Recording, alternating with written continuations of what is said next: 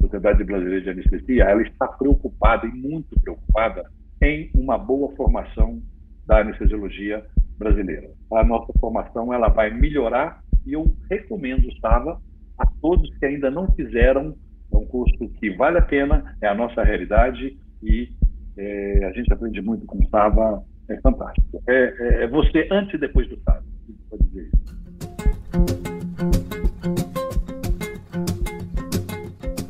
Bom dia, boa tarde, boa noite, colega anestesiologista de todo o Brasil e de todas as partes do mundo, que nos ouvem a qualquer momento em todo lugar.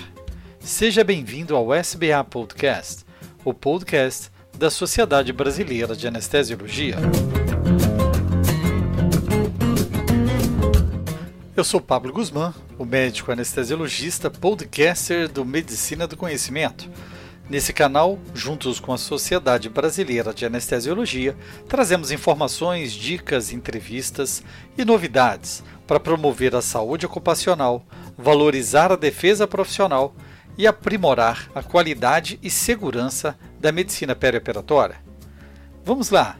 Ative a notificação para ser informado quando o novo SBA Podcast for publicado. Curta onde você escutar, compartilhe com seus colegas, mande seu comentário. Escute também o SBA Podcast direto no site sbahq.org ou no seu agregador de podcasts preferido. Estamos no Spotify, Deezer, Apple e Google Podcast, SoundCloud e uma dezena de outros players.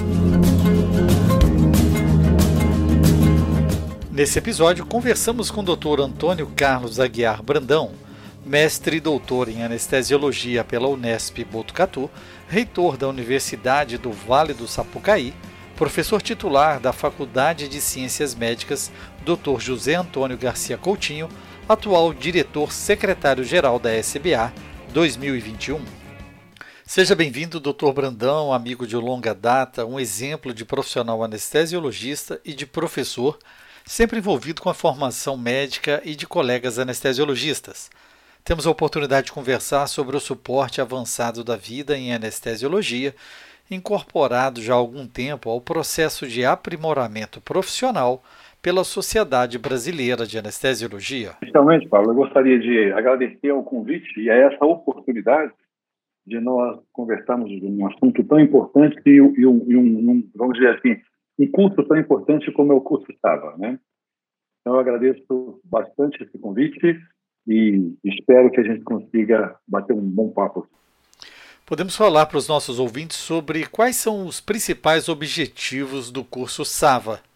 É, então, o, o, curso SAVA, né, e traduzindo seria Suporte Avançado de Vida em Anestesiologia, ele tem basicamente por objetivo proporcionar treinamento teórico prático para o anestesiologista ou médicos em formação na especialidade, seja um médico residente, seja um médico estagiário, por meio de desenvolvimento de habilidades técnicas e abordagem dos aspectos humanos no gerenciamento de crises que ameaçam a vida durante o período perioperatório.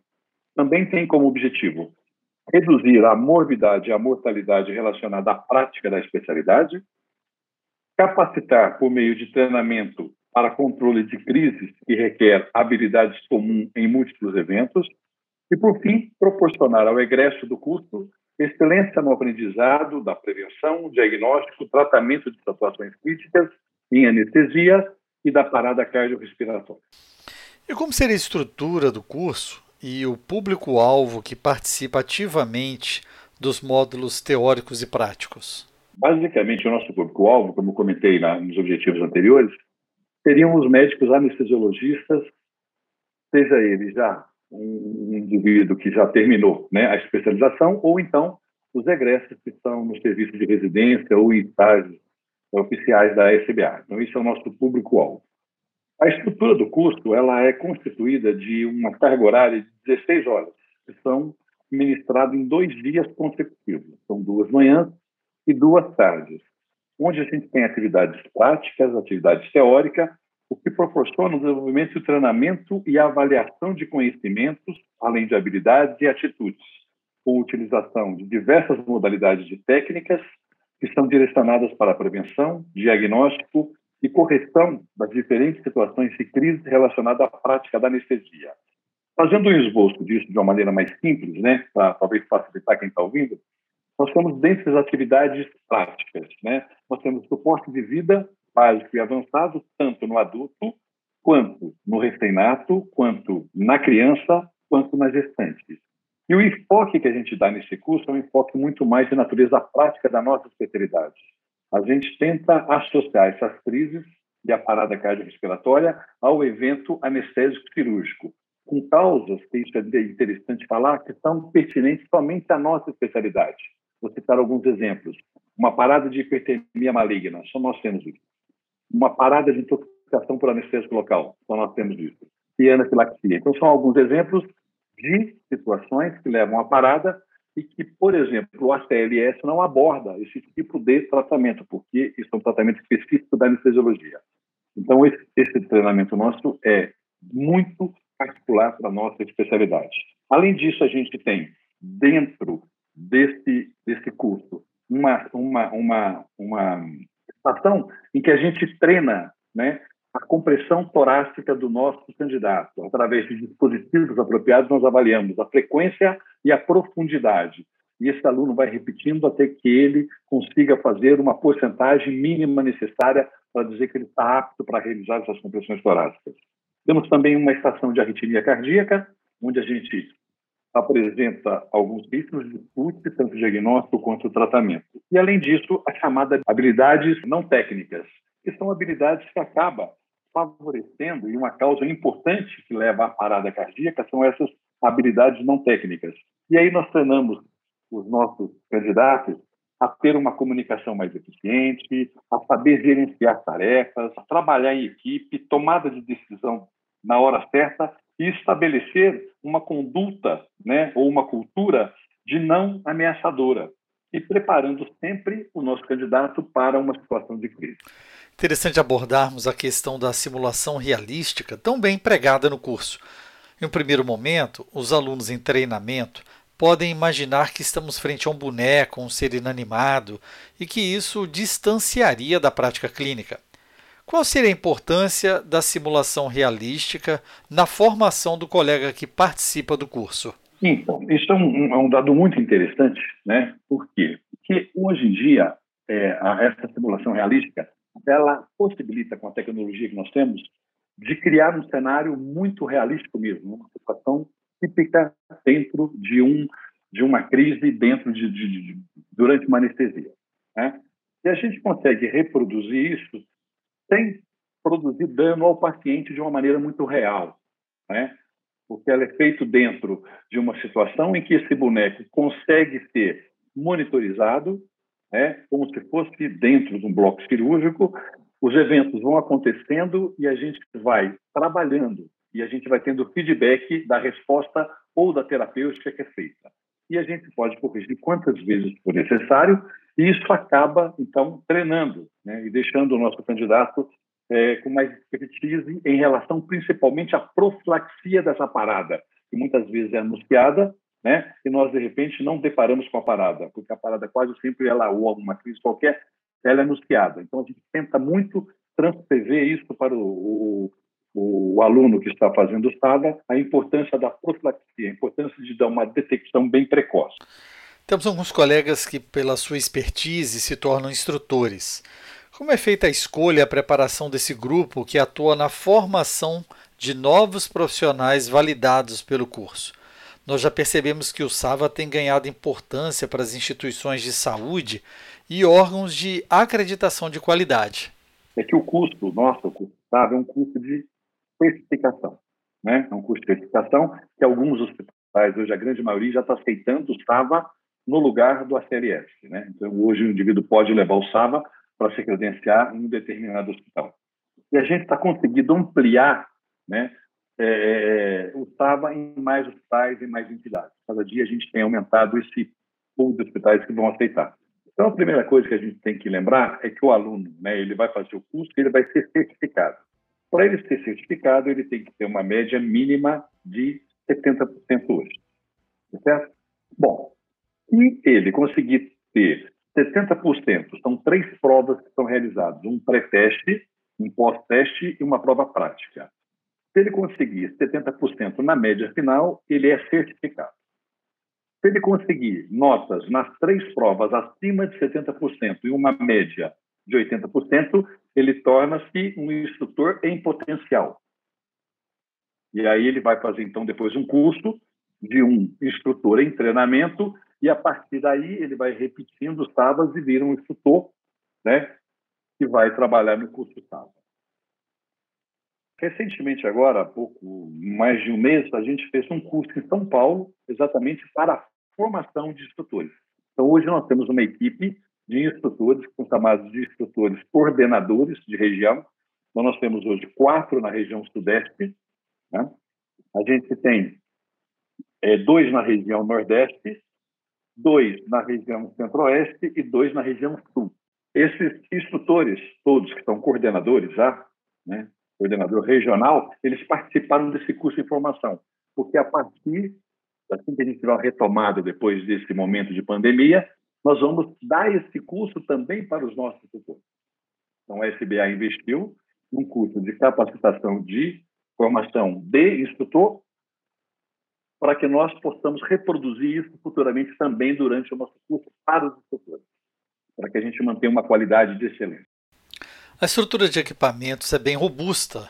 O que comporta a parte prática do SAVA? A sua tecnologia envolvida, aparelhos de anestesia, ventilação mecânica, bonecos simulando situações específicas? Toda simulação nossa, ela, ela, ela, ela se prende, vamos dizer, basicamente assim, na reanimação cardiopulmonar, como eu falei, da criança, do recém-nato, da gestante, da, da, do paciente adulto também. Nós temos outras estações, né, como eu falei, estação de, de habilidades não técnica, a, a habilidade é, de, de é, estação de qualidade, e aí vai.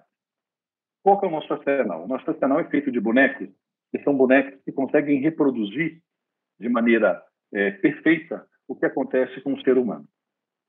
Então, nós conseguimos ter toda a monitorização, inclusive é, oximetria, capnografia, pressão arterial invasiva. Se precisar de qualquer monitorização, é possível a gente colocar e instalar no boneco. Tá? Então, é, assim, é, um, é uma qualidade excelente. Temos também, como eu falei, aquele boneco que a gente avalia a qualidade das compressões, ver se as compressões estão sendo feitas de maneira correta. Né? Da mesma maneira, avalia a ventilação se ela está sendo feita de maneira correta.